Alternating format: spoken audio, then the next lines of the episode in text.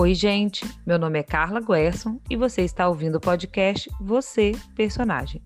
O podcast onde você responde minhas perguntas infames e me dá bagagem para escrever. E aí, quer ser minha musa? Me manda uma mensagem que a gente combina.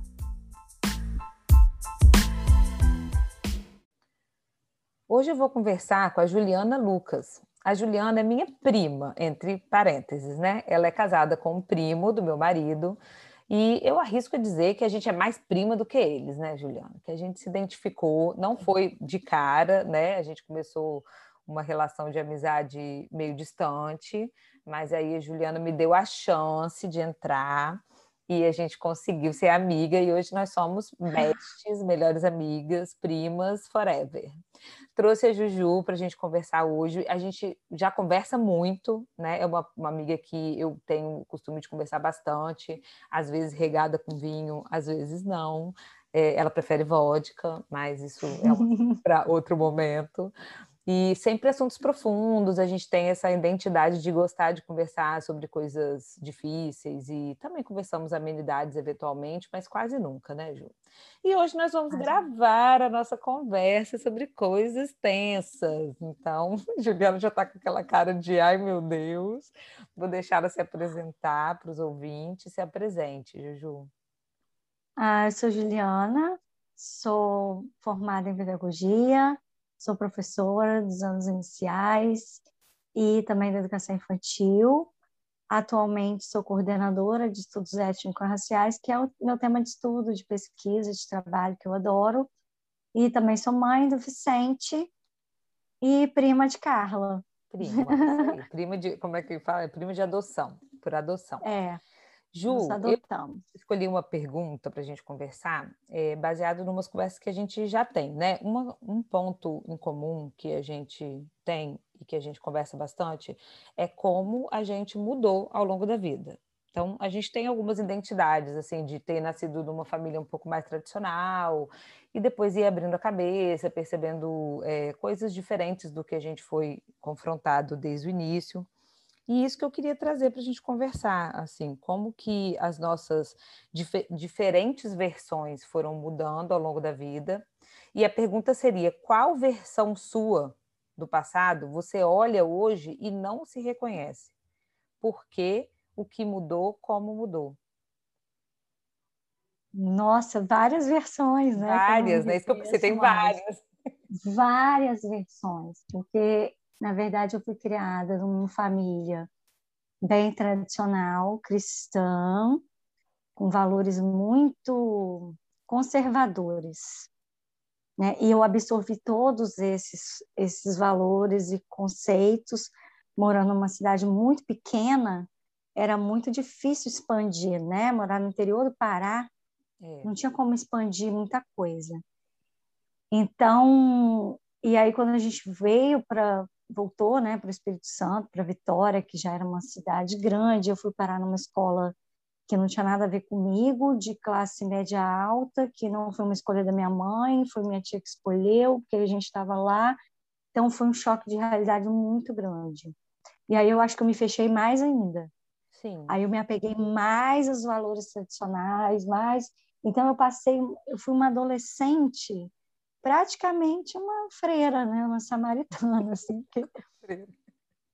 É, é, porque eu não tinha, eu, eu, vivia para a igreja, para as coisas da igreja, e eu tinha muita dificuldade de interação social, porque eu era muito nova, porque fui adiantada na escola, isso também foi um dificultador, e também porque eu vivia numa bolha.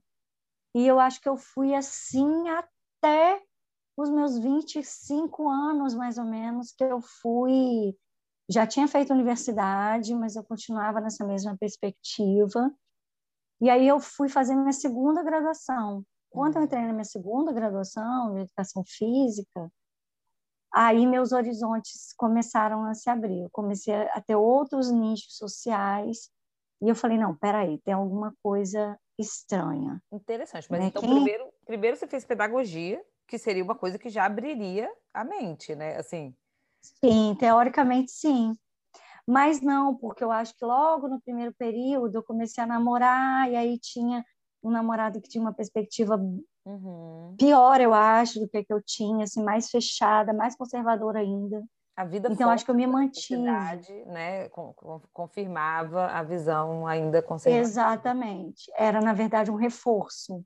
Entendi. E aí, depois, quando é, acaba esse relacionamento, quando eu entro de novo na universidade, quando eu já estou inserida no mercado de trabalho e independente financeiramente, uhum. Fora, as entendi. coisas começam a mudar. Sim. Começa a mudar a ponto de eu procurar terapia. Porque é nesse período que eu vou fazer uma terapia, porque eu queria saber quem era a Juliana. Porque eu, eu me sentia totalmente perdida nesse momento de quem eu sou afinal. E aí foi quando eu comecei o processo terapêutico, que não foi uma coisa simples, porque eu comecei com terapia comportamental, não deu certo, aí fui para análise, passei pela primeira analista, e aí me encontrei depois na segunda analista, e ali eu fiquei 10 anos. Eu acho... E aí nesse... Não, pode Oi? falar, vai lá, pode falar. E aí nesse processo eu fui me descobrindo, e me desconstruindo também. E aí eu, acho que eu tive a tranquilidade de entender que a gente não é uma coisa só. E... Né? Você pode né? Você pode pensar algumas coisas, talvez até mais conservadoras, mas compreender que tudo bem, você tá para um outro lado também. A gente é assim, é, ninguém é uma coisa só. Nós somos múltiplos e às vezes contraditórios também. A maioria das vezes, né? A maioria das vezes. Então, aí você vem vem para uma aceitação, assim. E eu acho esse processo muito bacana. É um processo dolorido, porque às vezes eu saí de um extremo e fui para o outro porque era aquela pessoa, logo no início né, do processo de terapia, muito amável, que não me dispunha com ninguém, eu uhum. tentava ser o uhum. tempo inteiro muito boazinha, muito... E aí, de repente, eu virei aquela que, ah, dane-se, foda-se, que se lasque.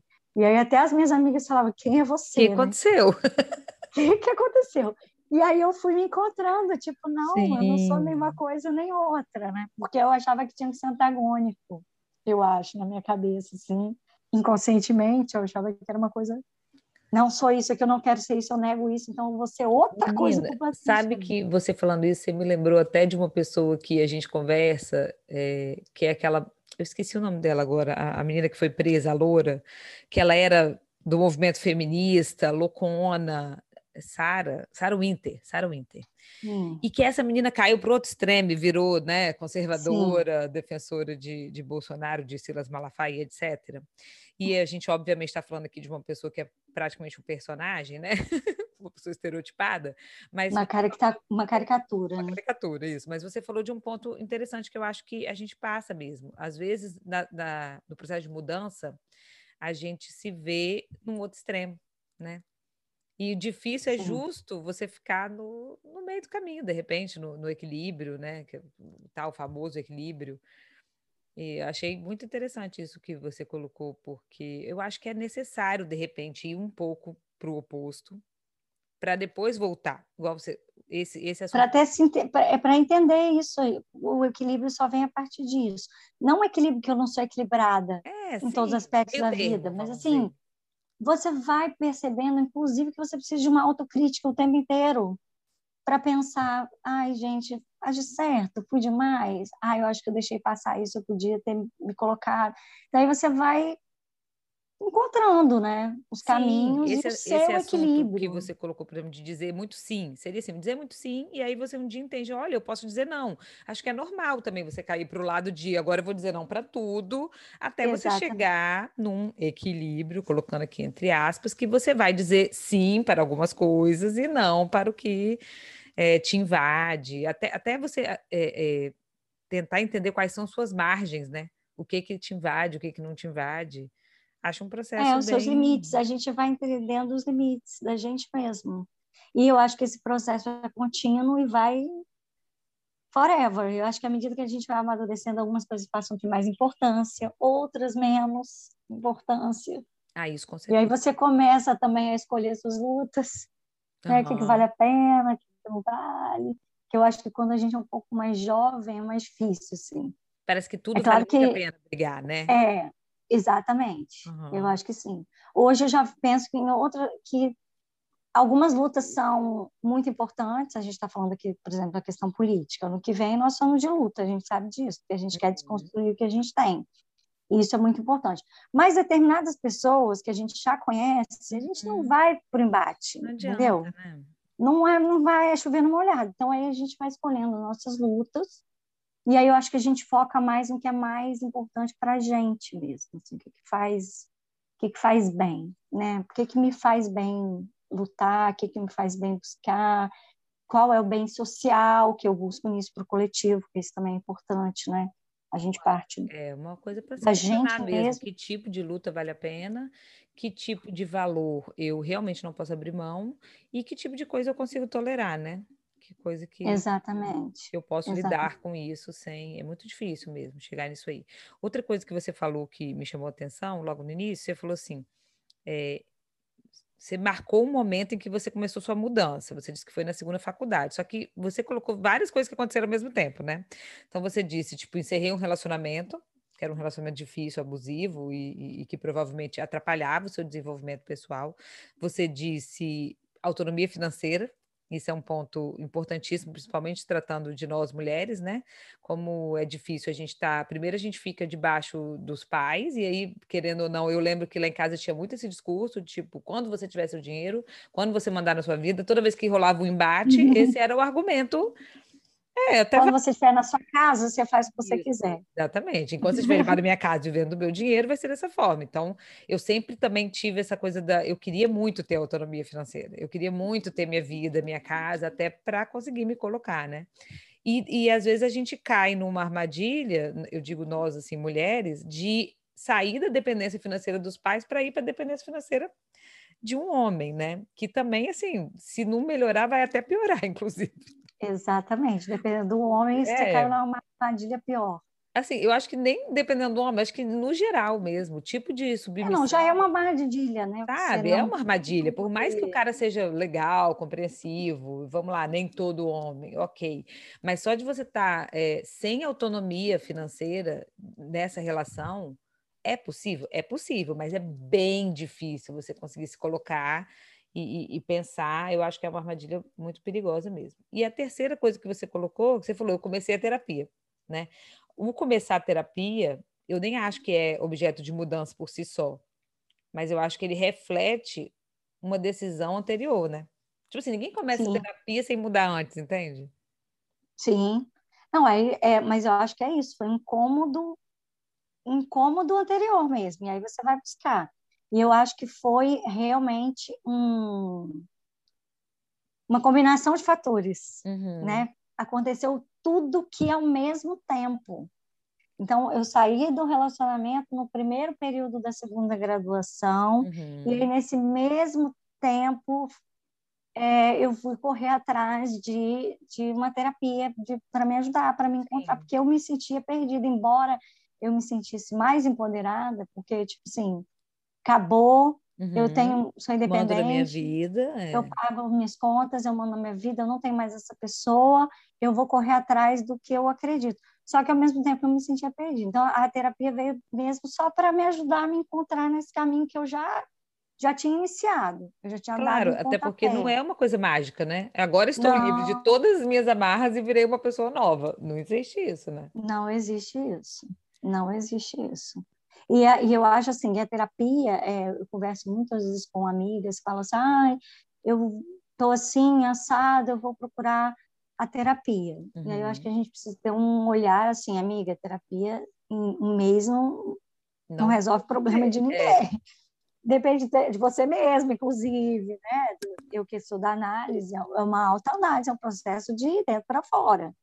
Então, não ache que é a solução dos seus problemas. É uma grande ferramenta. Eu acho que é um lugar maravilhoso para você se colocar e tudo mais. Mas não é uma, não é uma varinha mágica, né? Não, não é mesmo. Eu, eu pessoalmente acredito na terapia, recomendo para todo mundo, inclusive. Já falei isso aqui, minha mãe é psicóloga.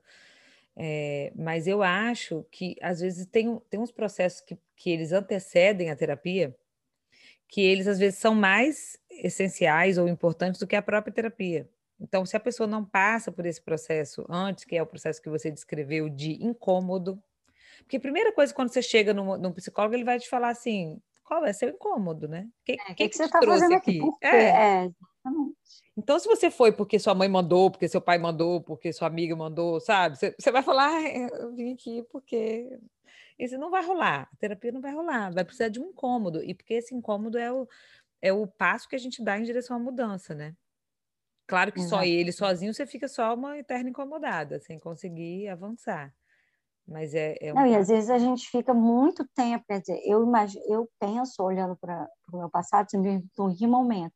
Caramba, eu demorei muito assim para mudar minhas concepções, para me entender como uma pessoa é, independente, porque eu achava sempre, eu saí da égide da, da família, né, de estar sobre o teto do, da proteção dos meus pais para uma outra proteção que eu achava que era uma proteção. Sim. E aí eu demorei muito, até porque às vezes quando você está nesse processo não é uma coisa fácil. A gente de fora às vezes pergunta, gente, por que, que fulana uhum. age dessa maneira? Por que, que fulana não se coloca?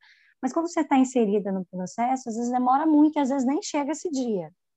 Sim. Né? Nem chega esse dia de dentro é outra visão, né? De dentro é... é outra visão. Então, é quando começa a ser um processo de violência, você não se identifica mais com aquilo, com quem você é, com a relação que você está, até com o trabalho que você está fazendo. Eu achava que meu incômodo tinha a ver com o meu trabalho. Uhum. Aí eu fui parar em numa, numa outra licenciatura. Eu falei, gente, Sim, eu ia te perguntar isso falei, agora. Que decisão foi essa de fazer outro curso? É porque você achava que o incômodo era relacionado incômodo à profissão. Era tanto, exatamente. Eu falava assim, gente, acho que eu estou na profissão preciso errada. mudar alguma coisa. exatamente, exatamente, preciso mudar alguma coisa. E aí foi ótimo, porque quando eu passei na, na é, na, na, faculdade, primeiro que eu fui estudar na UFES Educação Física era diurno, né? Uhum. Então eu estava numa turma que tinha um monte de adolescente, imagina. Uhum. Eu já estava no. Eles chegaram do vestibular e eu estava lá, já com Sim, 25 anos, é. E aí eu falei, gente, o que eu estou fazendo aqui, né? Depois de um tempo com uma outra licenciatura. Quer dizer, eu não ia sair da escola, eu escolhi um curso é, para continuar no mesmo lugar onde eu estava. E, e, aí, em algum momento, você resolveu investir na pedagogia, né? Eu não, não acompanhei isso tudo, mas eu sei que hoje você trabalha com pedagogia. Você fez um mestrado nessa área de educação. E, e não, aí simplesmente. Então você formou sabia... em educação física só para formar, ou você chegou a atuar? Não, eu não formei, eu jubilei, ah, eu abandonei o curso. Ah, foi só Eu não formei. Desculpa para fazer Eu abandonei. É, abandon... Agora eu estou fazendo outro curso, você sabe, mas assim, agora é... tem a ver mesmo com a minha letras tem muito a ver com o que eu gosto é. de estudar, que é literatura e, e, tudo mais. Então, sim, investi. Aí eu falei, gente, não, o problema não é minha profissão. Entendi. Você percebeu aí, antes, achei que... que você tinha terminado. Não, eu acho que a própria terapia e o meu processo de autoconhecimento me ajudou nisso. Eu falava, caraca, é isso que eu gosto, é isso que eu quero fazer, eu uhum. amo dar aula. Tipo assim, o problema e não é aí... é exatamente a profissão, de repente era também, uma das coisas é como você se colocava com relação à profissão, né? É, também. E aí eu fui fazer depois um, um concurso público, uhum. aí eu fui uhum. trabalhar na escola pública, que não era uma realidade que eu vivia. Uhum. Aí foi outro uhum. processo de transformação. É, assim. que loucura. Foi muito legal. Que Ainda mais que você mesmo... saiu de uma escola top, né, de, de, de classe altíssima, para a escola Sim. pública, não foi uma transiçãozinha de leve, né? Foi não, uma... uma... escola pública na periferia da periferia uhum. da Serra, é. que é um município já periférico. Então Sim. foi um choque de realidade. Foi um choque, choque de tudo. realidade, verdade. Por mais e que você soubesse, é diferente vivenciar, né? Ah, completamente diferente. Não, ninguém tem ideia. Ninguém tem ideia o que é vivenciar uma rotina de uma escola pública de periferia, né? Ou de uma favela, por exemplo, do Rio de Janeiro. Né? É outra uhum. realidade, outro mundo. Você sai da Barra da Tijuca e dá aula lá no, na Rocinha. Mais ou menos isso, assim. Uhum. E aí foi super legal, porque aí abriu mais ainda meus horizontes. E aí foi aí que eu me falei, cara, eu preciso estudar relações étnico-raciais, esses meninos são pretos. Eu uhum. dou aula uhum. para meninos pretos, eu preciso estudar isso aqui. Eu preciso entender, né? Até para ajudá-los. Eu preciso isso. entender, eu preciso contribuir de alguma forma para a identidade né, dessas crianças. E aí foi meu processo de estudo está até hoje. Estou há 10 anos estudando isso já. Entendi. E agora o próximo passo é terminar letras e escrever um livro, né, Ju? Estou esperando. Então, menina, o próximo passo é terminar letras. Acho que o doutorado vem primeiro do que o livro. É né? muito né? maluca, né? Agora ela vai fazer vou doutorado. Tentar. Vou tentar, né? Vamos ver como é que vai ser. Mas agora é prioridade terminar letras. É isso, Ju. E aí? Está dando nosso tempo.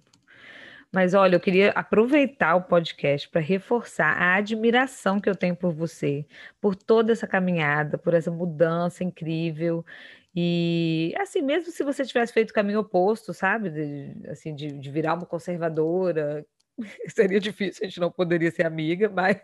Não, não mesmo. Mas eu acho assim, de qualquer forma é incrível, sabe? A pessoa se, se encontrar, se buscar e, e, e, se permitir passar por tantas mudanças. E eu tenho certeza, isso seria assunto até para um outro podcast, mas eu tenho certeza que tem muita coisa da Ju menina que você ainda guarda, muitos valores Sim. que você conserva, né? Hoje a gente conversou só sobre as mudanças, mas eu acredito muito nisso também, que embora a gente mude, mude, mude, a gente guarda muita coisa da essência, muita coisa é, boa mesmo, valores. Ainda bem, né? Ainda bem, porque também a gente, né, a gente quer se reconhecer, isso faz parte também de Sim. se reconhecer como como, como, fomos criados, as coisas que a gente aprendeu. E eu sei que você tem uma, um laço muito forte com a sua família, e isso é pela por essa identidade que você conseguiu manter, embora tenha mudado tanto, aberto tanto. Eu acho que você é realmente um exemplo é, de como é possível abrir a cabeça, conhecer outras realidades e respeitar, acima de tudo, né, as pessoas diferentes, com realidades diferentes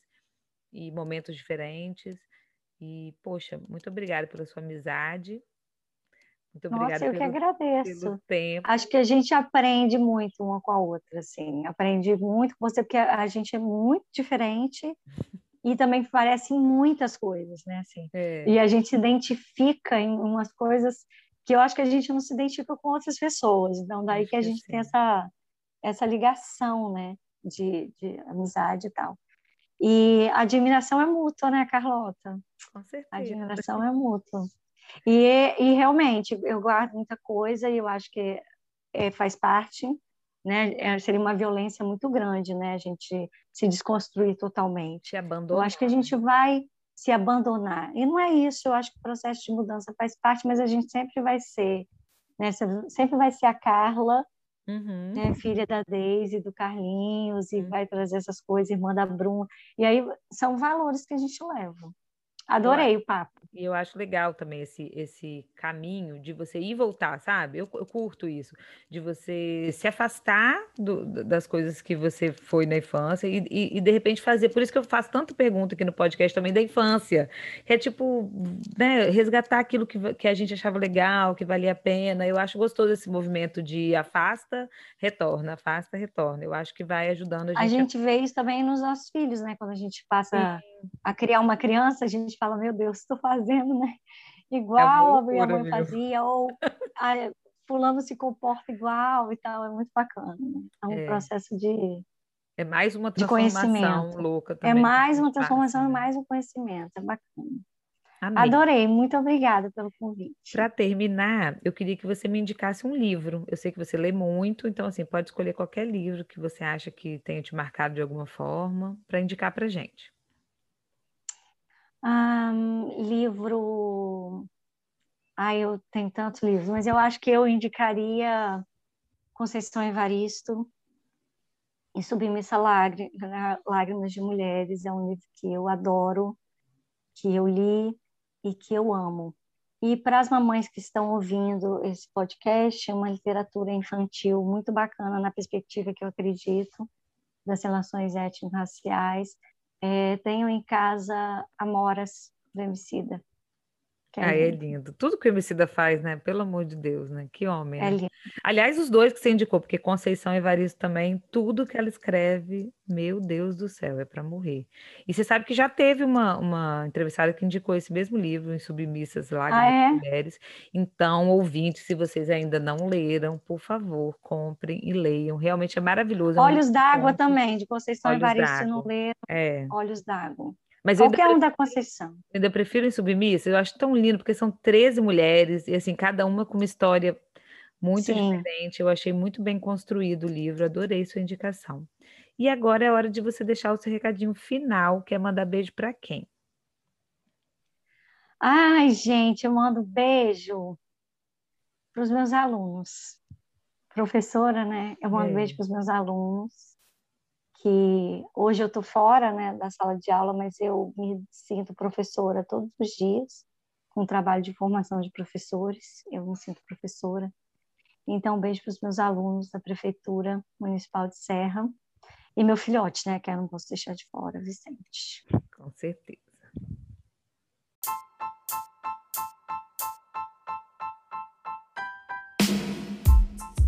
Você acabou de ouvir mais um episódio do podcast Você Personagem. Para saber mais sobre mim, me segue lá no Instagram, arroba Carla Guerson. Eu dou dica de livro, posto textos autorais e também divulgo regularmente os novos episódios desse podcast. Até a próxima!